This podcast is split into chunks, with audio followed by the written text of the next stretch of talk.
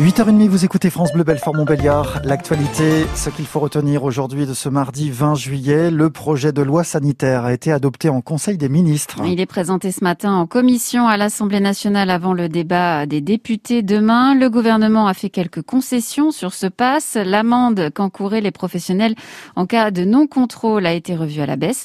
Elle passe de 45 000 euros à 1500 euros. Il y aura également une période de rodage d'au moins une semaine pour euh, le mettre en place correctement. Enfin, certains centres commerciaux, les seuls de leur secteur, pourront être exemptés pour permettre aux habitants d'accéder aux produits de première nécessité. Pour le reste, le gouvernement se veut inflexible car la quatrième vague est déjà là, a dit Gabriel Attal. Le taux d'incidence en France a augmenté de 125% en une semaine, du jamais vu depuis le début de l'épidémie. Autre projet de loi, celui baptisé Climat et résilience, ce fameux texte issu de la Convention citoyenne sur le climat. Il va être adopté définitivement par le Parlement aujourd'hui et à cette occasion, des associations de défense de l'environnement appellent à manifester en fin d'après-midi à Paris. Elles estiment que cette loi n'est pas à la hauteur des enjeux climatiques. Le texte prévoit des restrictions de circulation pour les voitures les plus polluantes dès 2025 dans les centres-villes des grandes agglomérations. Justement, la future usine Sochaux 2022 a été dévoilée hier.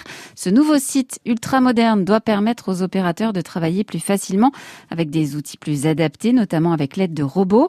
Un investissement de 200 millions d'euros pour Qui était nécessaire selon le directeur du site Christophe Montavon.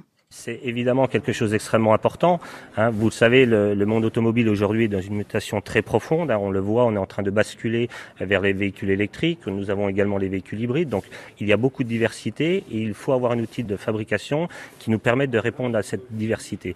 Avec l'outil que nous construisons, donc nous aurons une flexibilité de 100%. Donc nous serons capables de passer d'un type euh, de fabrication à 100% de véhicules électriques si le besoin s'en fait sentir. Et donc nous répondrons parfaitement aux attentes des clients, puisque vous le savez, hein, nous sommes dans une course vers l'électrification, et donc on se doute bien que dans quelques années, nous serons sur du 100% électrique. Nous serons capables de le faire.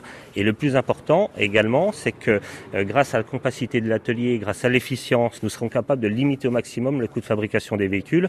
Et ça, c'est le meilleur gage de pérennité pour le site. Donc oui, Sochaux 2022, c'est quelque chose de fondamental pour nos clients et également pour l'avenir du site de Sochaux. Vous avez les photos sur francebleu.fr Belfort Montbéliard. La première voiture sortira des nouveaux ateliers le 13 décembre, une voiture test.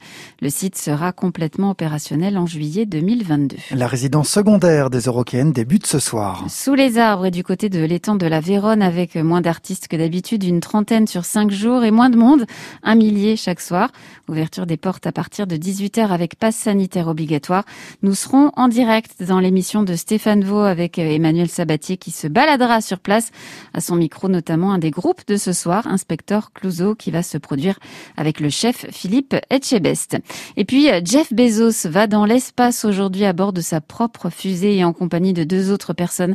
Le milliardaire fondateur d'Amazon n'aura droit qu'à quelques minutes en apesanteur.